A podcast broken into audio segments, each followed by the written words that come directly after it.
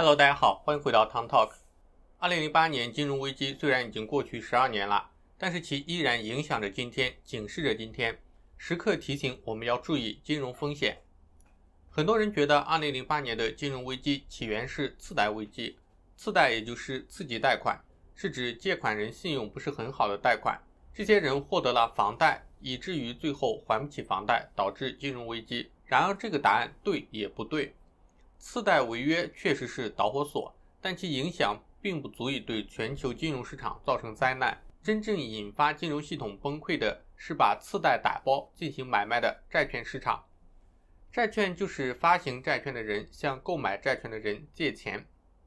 俗话说“欠债还钱，天经地义”。债券的偿付优先级是高于股票的，只要公司不申请破产，债券一般情况下都是可以足额偿付。正是因为低风险，所以大型机构投资者对高信用债券都趋之若鹜。在之前蛋壳公寓暴雷的视频中，我讲过，每一个租客的租金贷合同都能够代表长租公寓拥有一笔稳定的现金流，于是长租公寓就可以拿这些合同在债券市场上发行债券拿到资金，这就是资产证券化 （ABS）。其实这一套玩法就是学习美国的。金融机构把这些次级贷款合同打包在债券市场上发行 ABS，然后出售给其他金融机构，比如各大银行，像汇丰银行、花旗银行，还有各家投行，比如美林证券，还有雷曼兄弟。市场的普遍观点是，这个世界上还没有人傻到不肯还房贷，所以这些打包起来的次级贷款获得了评级机构三 A 级别的评级。到了后来。美国房价下跌，越来越多的人开始不愿意偿还贷款，大批违约产生。这些评级为三 A 的债券瞬间变成了垃圾，价格大跌。这次次贷危机，美国共损失了一万六千亿美元，其中六千六百亿是各类基金持有，三万四千亿是银行持有。因为债券购买者大多数是大型跨国金融机构，所以波及范围广泛。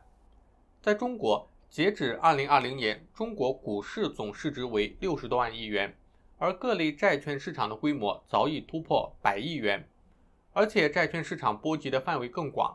中国的债券市场以国债和金融债为主，近些年企业债、公司债、短期融资债、中期票据、城投债、地方政府债、地方专项债也迅速发展。十一月十日，河南省国企永煤集团公告称，一笔十亿元人民币的企业债券到期无法偿还本息，构成实质性违约。十一月十六日，华晨汽车集团控股有限公司公告称，已构成债务违约金额约六十五亿元，逾期利息金额合计一点四四亿元。十一月十八日，清华控股有限公司称。控股子公司紫光集团有限公司发行的债券未能按期偿还本息，已构成实质性违约。八天时间，中国的三家大型企业出现债务违约事件，而且这些企业都是国企，信用评级为三 A 的最高等级。这些违约引发信用债市场巨大反应，五十三只债券取消发行，规模合计两百八十五亿元。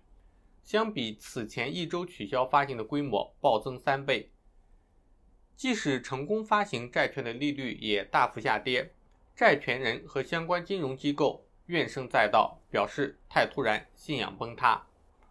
华晨集团随即还确认收到破产重整通知书，恐慌情绪继续蔓延。今天就和大家聊一聊这些国企债券为什么会违约。国企债券违约真的对我们小老百姓没有关系吗？我的频道主要是讲和大家生活息息相关的金融知识，让你比别人更懂一点。感兴趣的话，欢迎订阅，点开小铃铛。那我们开始吧。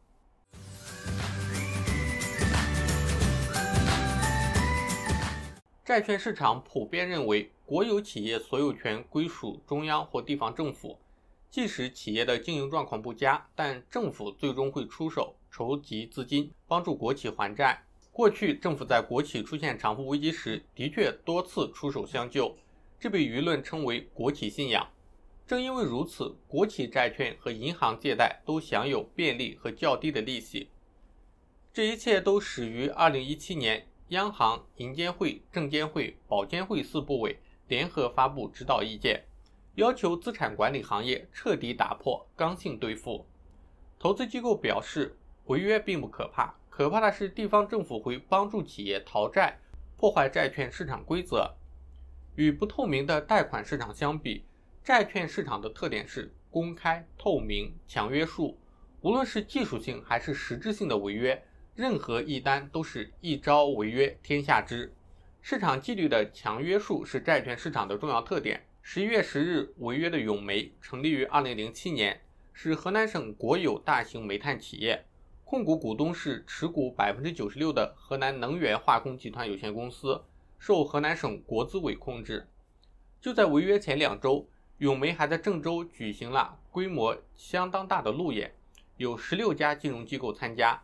十月二十日发行十亿元中期票据，十月三十日还兑付了到期的十亿元债券，一切看起来很正常，没有一点违约的征兆。也没有提前预警。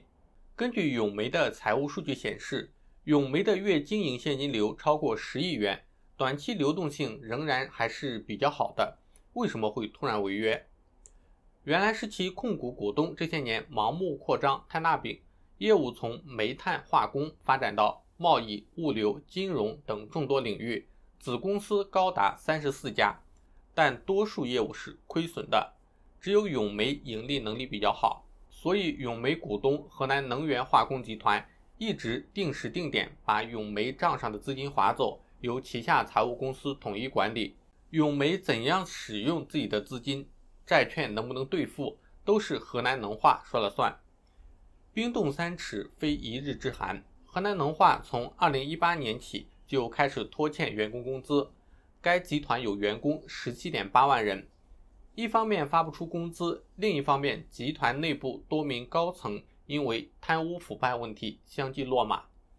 就在违约前，永煤进行了资产划转，将有利润的资产划转到同集团其他公司内。永煤的说法是，这些是被拿去还债、不发员工工资了。华晨集团在违约前也有隐匿转移资产、以逃废债的行为。华晨集团先后在六月和九月将核心资产深华控股和华晨中国股份分别划转至新设立的子公司，这些都是在做变相的转移资产，防止债权人保全。将资产转移至三级子公司后，债权人就不能越级保全了。一般来说，国企违约后，当地政府的态度是最为关键的。河南省政府的态度是。企业不行了，救不了，只能市场化手段出清。就算这次十亿元还了，下次很快又有一笔十亿元的债券到期，救下去就会没个头的。二零二零年七月，全国法院审理债券纠纷案件座谈会纪要发布，纪要规定，债券违约案件由债券发行人当地法院管辖。这个规定本来目的是降低司法成本，但是在实际操作中，在发行人当地进行诉讼，往往会面临着严重的地方保护主义，容易受到行政干预。二零一九年，东旭集团债券违约，债权人本来在杭州起诉，但是被移交到了东旭集团的大本营所在地石家庄，至今还没有开庭。东旭集团既不还钱，也不谈判，更不破产重组，就是在拖。一旦债券市场的规则被破坏，很可能会导致一个地区的融资收缩，融资成本上升。一旦融资停摆，不但是问题企业无法融资，同地区甚至同行业的正常企业也会受到冲击。之前青海盐湖违约后，二零二零年前三季度青海社会融资规模为四百四十九亿，而二零一九年的规模是一千两百七十八亿，缩水了近三分之二。新增贷款更是从二零一八年的三百五十亿下降到二零一九年的不足三十亿元。二零一六年，东北特钢发生实质性的违约，信用断崖式下跌，银行全部停贷，辽宁省地方政府债和地方企业债也无人问津。目前已经有券商表示，他们已经把手里河南企业债全部出清了，以后也不会购买任何河南发行的债券。这表示。之后，河南省属国有企业普遍都会面临融资困难、融资成本提高的问题。永煤违约之后引发暴跌，市值只剩下两百多亿，机构直接亏掉六百亿元。债券市场上到处都是卖盘，整个债券市场信心受损。可能会有小伙伴觉得这些国企金融机构亏钱关我什么事？他们有的是钱，没有了就再印就可以了。但事实上，所有的金融板块都是一个体系，任何一个板块不可能单独存在不影响其他板块。债券市场更是如此，债券参与者大多数是银行、基金、保险、信托等大型金融机构。这些大型金融机构的钱从哪里来呢？自然是从我们每一个人的存款、理财、保险金。根据统计，永煤宣布违约后，有大约三十七只持有永煤债券的基金产品集体下跌，超过十只单日跌幅超过百分之一。集体下跌会导致部分客户恐慌性赎回，基金经理就不得不抛掉此类债券，这就进一步形成了更大的下跌压力。最后，这些亏掉的钱还是从我们每一个人的口袋里掏出去的。截止二零二零年十一月，信用债市场新增首次违约主体二十三家，违约债券一百六十家，违约本息一千两百二十一亿元，国企违约比例明显上升，已有十家国企违约，违约金额四百七十亿，占整体金额的百分之三十五。以上就是本期视频的内容，喜欢的话欢迎点赞，也可以订阅我的频道，这样就能看到更多精彩的内容啦。那我们下期再见，拜拜。